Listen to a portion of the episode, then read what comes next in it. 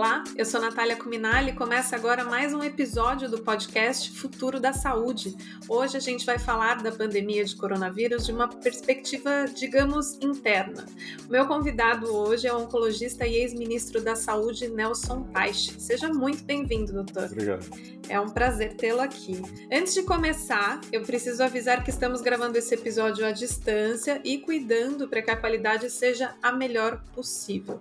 Doutor, vamos direto ao ponto. É, o que, que você achou mais difícil no seu período de ministério? Foi fazer política? Porque conhecimento técnico a gente sabe que o senhor já tem. O, o mais difícil foi administrar o momento tão difícil da pandemia porque você tinha uma necessidade enorme de ajudar estados, municípios, secretários. A minha relação com quando eu tive que conversar com governadores, prefeitos, secretários, me pareceu uma, uma relação tranquila. Na verdade, ali não tinha muito espaço para fazer política. Ali era uma coisa que estava 100% ligada em ajudar as pessoas, tanto a sociedade quanto aqueles, quanto prefeitos, governadores e secretários a enfrentar a pandemia. Sempre foi uma relação muito cordial, apesar de toda a dificuldade do momento. Então, tive lá, falei na Câmara, falei no Senado, mas eu te diria que a relação foi, foi tranquila. Ah, naquele momento, o lado saúde era muito mais forte do que qualquer coisa política. Então, me pareceu que foi uma coisa tranquila e confortável. Era um ambiente de um querendo ajudar o outro. Eu achei isso. Talvez, doutor, essa situação de ter que tomar decisões enquanto as evidências científicas ainda estão sendo construídas, isso também traz um, um desafio maior? Isso é muito difícil, porque você conduzir de uma forma técnica, quando existe uma emoção, uma, né, a flor da pele, uma insegurança, uma incerteza, um medo, condução técnica numa hora como essa é fácil de você falar, mas é difícil de você fazer, porque você é pressionado o tempo todo para atender as necessidades de emoção, medo, e isso é difícil. Ali é uma, era uma questão também de como você conduz a saúde, uma coisa política, não é política, é uma coisa técnica, porque eu tenho colocado isso nas várias entrevistas que eu tenho feito, a grande preocupação que eu tinha ali era, era definir como você ia conduzir a saúde. Avaliação tecnológica, incorporação tecnológica, como é que você ia alocar o teu recurso financeiro. Isso é um exemplo que eu também dou, dou sempre, que é a gente tem muito menos dinheiro para gastar do que Reino Unido, Estados Unidos, menos, 20 vezes menos. Isso faz toda a diferença, faz muita né? Diferença. Então, quando você, quanto menos dinheiro você tem, maior o problema de você escolher onde você vai alocar o dinheiro, porque você sempre deixa alguma coisa em aberto, você sempre deixa de investir em alguma coisa que muitas vezes é importante. Então, se você não, não, não segue uma política onde você guarda o seu dinheiro para usar em coisas que você sabe que funcionam, você vai começar a gastar o dinheiro numa coisa que pode não trazer benefício para a sociedade. E quando eu falo coisas que funcionam, eu posso estar falando em coisas básicas. Eu posso estar falando em remédio para hipertenso, diabético, eu posso estar falando em cirurgia, eu posso estar falando em câncer, eu posso estar falando em doença cardiovascular. Aí você vê, às vezes, o que acontece em lugares que não tem uma gestão adequada do dinheiro. Em algum momento você vê que as pessoas não têm acesso, você vê que falta profissional, você vê que falta material e medicamento. Quando o dinheiro vai acabando, você começa a deixar de dar coisas essenciais para as pessoas. A minha preocupação ali era como é que eu ia implantar uma política de saúde onde eu ia usar a parte técnica para garantir que eu conseguiria gastar o dinheiro naquilo que faria mais efeito para a sociedade. Até aquela na reunião do dia 22 eu falei isso, 22 de abril. Eu falei que eu não podia deixar de olhar a saúde não Covid, porque isso, conforme o tempo fosse passando, pessoas com outros problemas, outras doenças iam começar a ter dificuldade de acesso e que isso no médio e longo prazo ia levar muita perda, muita morte, que isso ia acabar tendo que ser computado nesse momento da Covid. Eu lembro disso, doutor, que tinha que ser um Ministério da Saúde e não um Ministério da Covid, Era não uma é? preocupação enorme que eu tinha sobre isso. E agora, o senhor acredita que essa preocupação uh, existe ainda dentro da pasta? A gente vai ver essas consequências à medida que o, o, coronavírus começar, talvez a ser controlado, como a vacina, por exemplo? Eu não vejo um momento claro, movimento claro de, de uma abordagem mais intensa do não Covid, porque também é difícil, né? Porque você tem alocação de recurso, dinheiro, você tem os hospitais sendo revisados para para que você foque na Covid, você tem serviços ambulatoriais que param.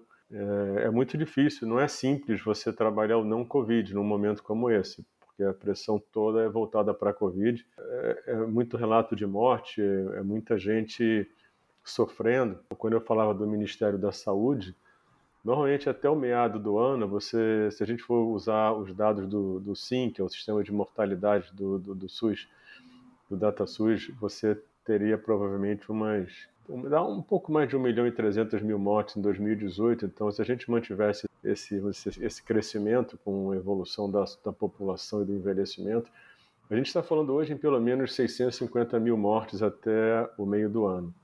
É, e o que eu falava, eu, eu, eu, eu, tenho que chorar pelas mortes, eu tenho que chorar por todas, né? E eu ficava muito preocupado da gente relaxar é, em relação ao não Covid, porque você fica tão focado naquilo que você não consegue parar para pensar no todo. E eu, eu, eu, hoje não vejo um movimento nessa direção. Hoje eu vejo foco muito ainda na Covid. Eu vejo comentários sobre é, aumento de morte cardiovascular, eu vejo comentários sobre falta de acesso ao doente oncológico, que reduziu muito o número de primeiras vezes.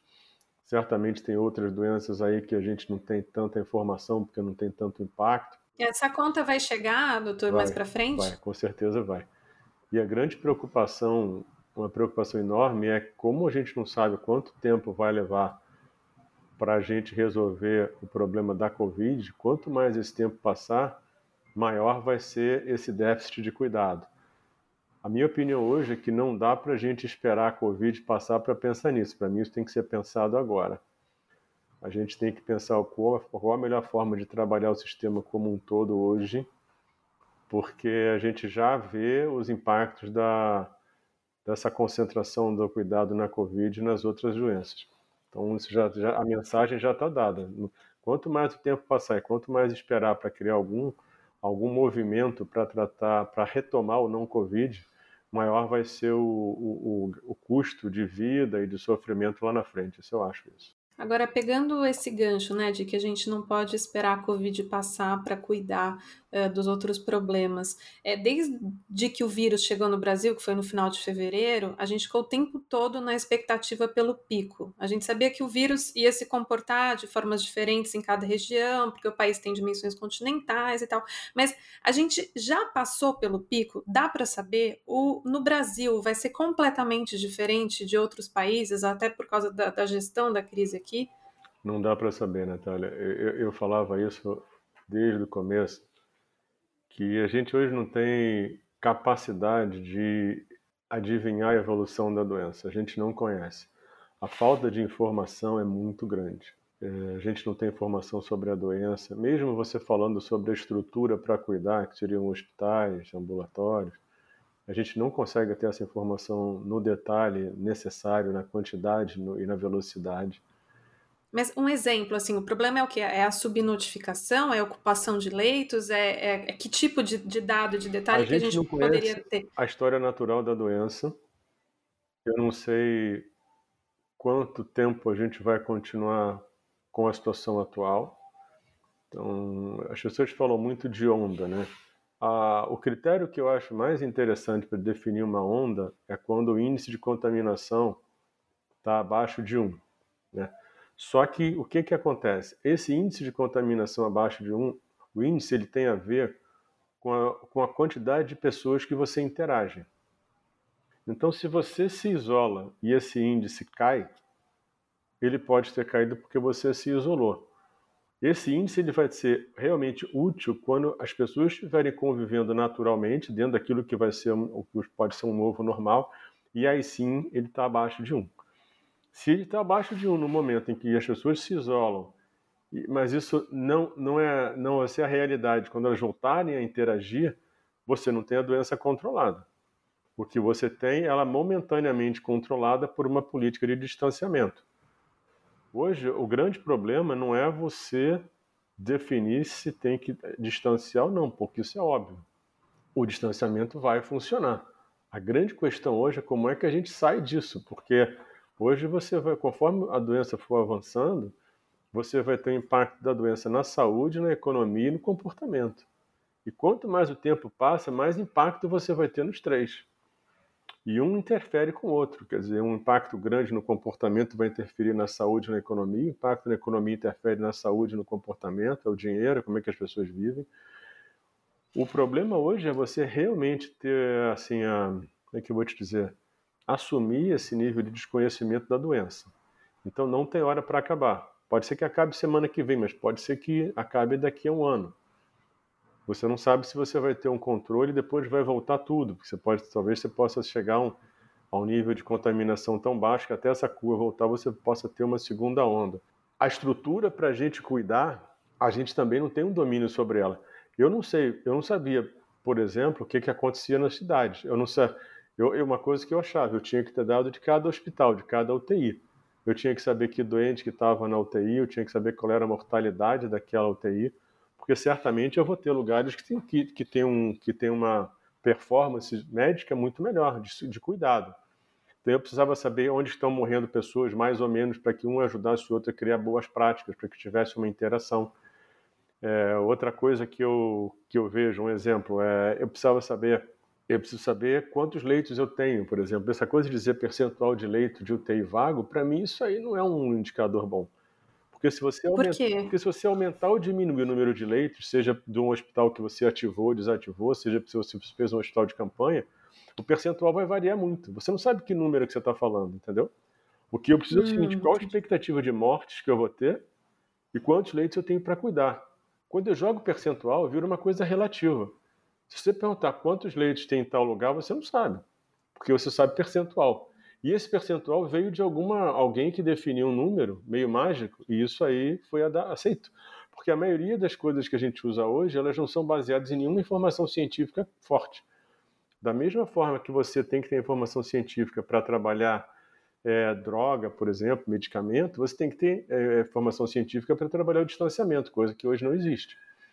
Então eu preciso saber como é que está a parte de recursos humanos, eu tenho que saber, porque provavelmente, conforme o tempo for passando, você vai conseguir sanar o problema da falta de respirador, falta de API, mas eu não sei se você vai conseguir recuperar rapidamente a tua necessidade de recurso humano. Agora, doutor, quando você diz que não tem evidência, tem algumas evidências, por exemplo, de que uh, o distanciamento funciona, na, na verdade, para conter a disseminação do vírus, né? Isso a gente tem de evidência. O que a gente não tem, talvez, é a evidência da, do combo isso com economia. É isso que você está dizendo? Que o distanciamento reduz a, o número de casos novos, isso aí é certo. Só que isso é muito pouco. Ter só essa informação é pouco. Eu não sei, por exemplo, qual, qual o impacto da economia, da perda econômica, na mortalidade. Eu não sei qual vai ser o impacto do, de mudança de comportamento na mortalidade. É, eu não sei como é que isso vai afetar a violência, eu não sei quanto vai, as pessoas vão, vão passar fome, eu não sei, eu não sei nada disso. Esses modelos matemáticos, esses modelos matemáticos que a gente vê que assustam as pessoas, ah, porque se nada for feito, teríamos não sei quantos milhões. Que, que, que isso explica para as pessoas o que, que isso quer dizer? Modelo matemático é o quê? Estatística? As pessoas começam a fazer multiplicação. O que, que acontece no modelo matemático? O modelo matemático é uma, é uma projeção de números. É uma planilha, normalmente, ou um cálculo matemático, em que você pega lá e você coloca um monte de premissas. Então, quantas pessoas eu vou contaminar, quanto tempo a doença vai. É, eu vou estar. Tá, durante quanto tempo eu vou estar tá infectando as pessoas, é, quando, é que come, quando é que eu começo a infectar, para quantas pessoas eu passo, qual vai ser a mortalidade delas, quantos vão evoluir para o CTI, quantos vão precisar ser internados, é, qual o impacto nos, nas pessoas que têm comorbidade, que têm hipertensão, diabetes, doença cardiovascular. Aí você pega todas essas variáveis, esses números, e joga numa planilha de cálculo. Só que quando você escolhe, cada número desse que você escolhe, o resultado é completamente diferente. Então o que a gente viu foi que as projeções erraram demais. E muitas delas foram exageradas. Aquela do Imperial College foi impressionante, botava 1 milhão, 150 mil mortes para o Brasil. Então, isso criou uma projeção, trouxe um alarme que deixou as pessoas meio paralisadas e assustadas. Aí está todo mundo querendo fazer um monte de coisa ao mesmo tempo, quando você deveria ter feito isso de uma forma mais progressivo, entendeu? Então foi o que aconteceu aqui no Brasil, né? Assim que chegou o coronavírus, todo mundo, os governos todos resolveram fechar sem ter uma, uma lógica, né? Ninguém sabia direito o que estava fazendo, mas estava fechando. Aí você vê exemplos como o Rio de Janeiro que quer fazer, acho que sete hospitais de campanha, nove hospitais de campanha. Você vê os lugares querendo abrir o hospital de campanha. Eu fui no, em Manaus, por exemplo, lá tinha um hospital com 100, 200 leitos vazios, 100 leitos vazios ou 200, agora não lembro, mas era muito.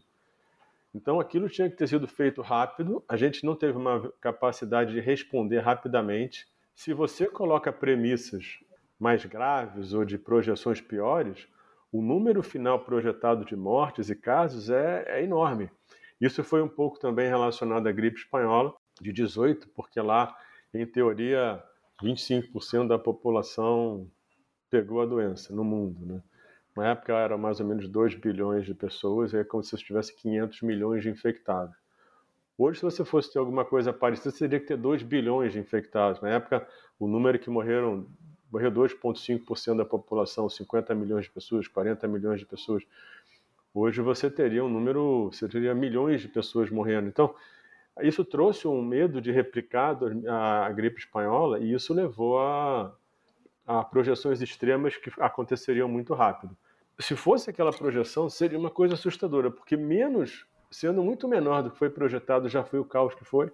Quem que vai arriscar, doutor, de saber se o modelo está certo ou está errado? Não é difícil também essa decisão? É difícil a partir do instante em que alguém faz um modelo é, que você fica com medo de ser responsabilizado por não ter feito se preparado para cuidar das pessoas como deveria. Só que a minha opinião é que a velocidade de cuidado e adaptação não pode estar relacionada ao modelo. Porque na prática, o que, é que acontece? Como eu não sei o que vai acontecer com a doença, eu tenho que me preparar o mais rápido possível para poder evoluir no cuidado com base nos casos novos, que é que a gente não conseguiu fazer. Né? Se você olhar os lugares conforme a doença evoluiu, aqueles lugares onde tinham filas para UTI, a gente acabou não conseguindo se adaptar rapidamente. Então, as projeções que a gente teve, quer dizer, se você pegar a projeção do Imperial College que ia morrer mais de um milhão de pessoas, a gente muita gente morreu, mas é, nesse espaço de tempo curto, a gente não conseguiu trabalhar nem lá, menos de 10% do que foi projetado. Então, o, o, que acontece é o seguinte: a tua, a tua busca de eficiência tem que estar desenhada, eu sei que isso é difícil, é, é uma gestão que acontece na incerteza. Entendeu? Porque eu vou te dar um exemplo prático. O que é gestão na incerteza e no caos? Que é um tipo de gestão que a gente nunca teve que desenvolver antes, não tem experiência nisso. Nenhum lugar no Nenhum mundo. lugar do mundo. a China, a China talvez, né? preparado. né? Eu não sei o que, que aconteceu ali. Aquele número deles é tão baixo que é impressionante. Eu não sei o que é, aconteceu. aquilo ali também não entendo. Se você pensar que eles têm 1,4 bilhão de pessoas, é um negócio inacreditável. Né? Eles tiveram 3 mil mortes, não foi? Uma eu coisa não sei assim? o número exato agora, mas é um número muito baixo. Então, aquilo ali é completamente fora da curva, né? Um dos grandes problemas que a gente tem também é de analisar os números que a gente recebe. Você vê números impressionantes, tipo a Venezuela, a mortalidade é baixíssima, o número de testes que eles fazem é enorme. Será que o número é esse mesmo? Aconteceu alguma coisa? Será que a Venezuela fechou a fronteira, não entrou ninguém? Será que foi porque fechou a fronteira? O que, que aconteceu nesses lugares? Será que eu posso confiar nesse número ou não? Quando você olha a análise dos números, praticamente todos os lugares têm subnotificação. Deixa eu te perguntar isso, doutor, sobre a subnotificação. E daí, é, talvez você consiga completar contando do artigo, mas muito se fala aqui do Brasil, é subnotificado, tem vários tipos de projeções dizendo que a gente tem 10, 15, acho que eu vi até 17 vezes mais do que o número que uhum. é, é, divulgado. É, primeiro, isso é verdade na tua opinião? Segundo, segundo a tua experiência, né? Uhum. em segundo lugar, é, qual que é o impacto disso para a gestão uh, de crise que a gente vive agora no país com o coronavírus. Assim, é, isso de fato tem um impacto? A gente sabe onde a gente está pisando? Eu acho que são duas coisas diferentes. Uma é a subnotificação, eu acho que existe tanto no número de casos quanto no número de mortes. Mas isso não impacta no cuidado, porque as pessoas estão chegando no sistema de saúde, elas estão morrendo em casa às vezes. Então a gente, a realidade das mortes a gente já vive. E isso você pode acompanhar com os registros de óbito. Você consegue entender, comparar esse ano com o ano anterior. se, aquilo, se aquela notificação está correta, se a gente está tratando outras Covid como outras causas, isso você vai ter que trabalhar. Mas o que acontece de fato é a realidade do sistema hoje. Então, o fato de estar subnotificado não significa que você não esteja enxergando o que está acontecendo no momento, porque isso você vê com o que acontece no dia a dia. Então, é, o que você, a subnotificação vai te dificultar em saber quantas pessoas hoje estão contaminadas. Aí você pode ficar na dúvida se ela já tem uma imunidade, um comprometimento grande ou bastante da sociedade para gerar uma imunidade coletiva, aquela imunidade de rebanho. A mortalidade, você vai definir qual é o impacto dessa doença na mortalidade que aconteceu, mas a gente vai ter esse dado, porque a gente vai ter o dado de registro de óbito, a gente vai saber isso tudo. Só que aí o segundo ponto é, sem teste, a gente não consegue, não consegue. conter a disseminação. É isso. Não consegue. E daí a gente vai seguir crescendo e crescendo e crescendo. Para mim, o maior problema da falta de teste, isso eu vivi isso porque eu estava lá, eu, quando eu comecei, eh, eu anunciei logo que iam ser 46 milhões de testes, eu cheguei numa sexta-feira, anunciei isso numa segunda, e isso, na verdade, não foi um mérito meu, isso foi um mérito do Mandetta. Ele é que tinha conseguido o grupo, o grupo que estava antes. É, é óbvio que eu chegando na sexta não podia ter levado 46 milhões de testes na segunda. Então aquilo foi um mérito dele, não foi um mérito meu. Assim como a vacina, não foi, doutor? O senhor que preparou o terreno. A vacina fui eu que trouxe. A vacina fui eu que trouxe. Esse, isso foi uma coisa que eu, que eu faço questão de falar. Quem trouxe a vacina para o Brasil fui eu. Quem foi buscar a Oxford fui eu. Eu fui atrás deles. E consegui negociar muito rápido. Agora vamos falar do teste diagnóstico. Qual a importância do teste? E aí a minha parte ali foi criar um programa de teste que está sendo, não sei, está sendo meio que continuado agora mas qual era a importância para mim do teste? Porque o teste do anticorpo, e aí outra coisa importante em relação ao teste, o que eu vejo, eu vejo as pessoas falando de teste sem dizer que de teste que elas estão falando. Se você não, se as pessoas falam de teste como se um, como o teste pra, da PCR, que é, que é para diagnosticar o vírus, fosse a mesma coisa que o teste do anticorpo, que é para ver se você teve a doença, aí geralmente você vê que a pessoa não entende do que ela está falando. Essa é a primeira coisa. Quem fala dos dois testes sem separar do que está falando alguém está perdido nisso. Quem está falando ou quem está ouvindo, ou os dois, porque você não consegue passar a informação direito.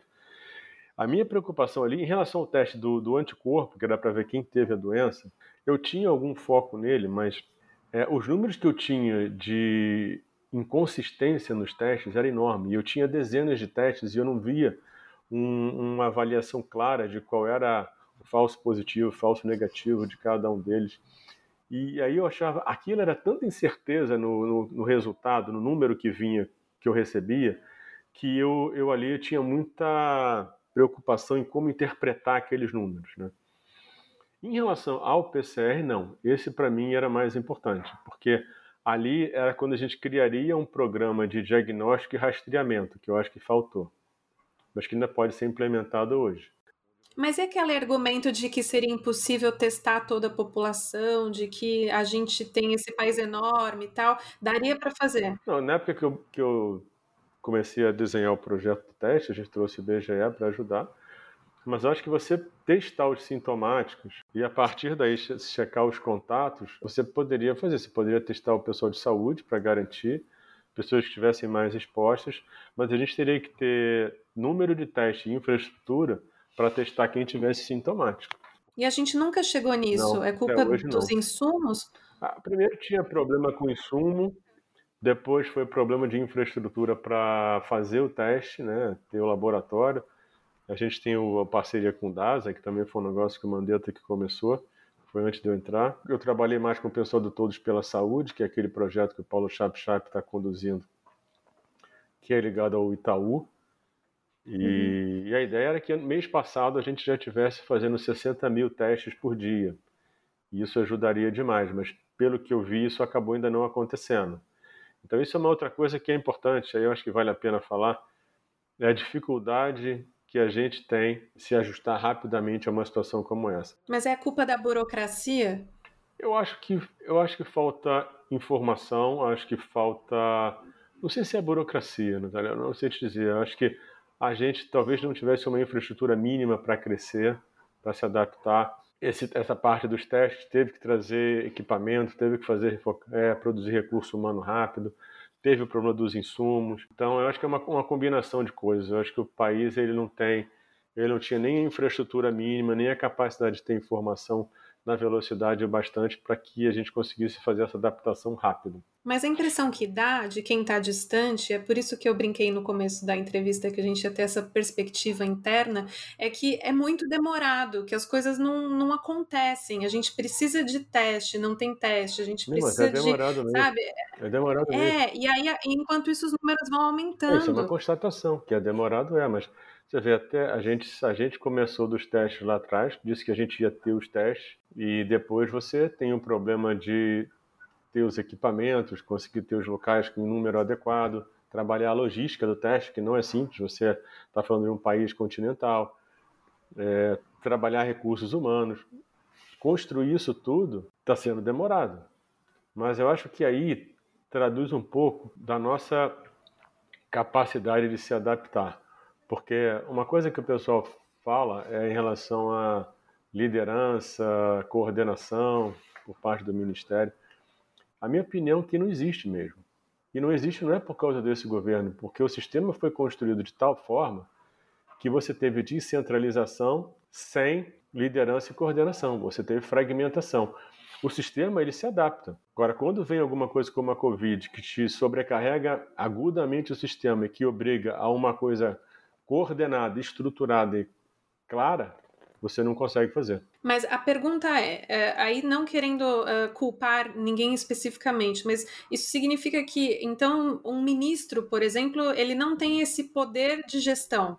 Ele está no cargo, mas ele não chega ali, não, ele não consegue colocar a mão na massa. Claro que tem poder de gestão. O que eu estou te dizendo é, o sistema é lento. Por essa situação atual que evoluiu, como é hoje, ela vem de governo, são muitos anos, e o, e o sistema se adaptou assim. Então ele é um sistema descentralizado, mas ele é fragmentado.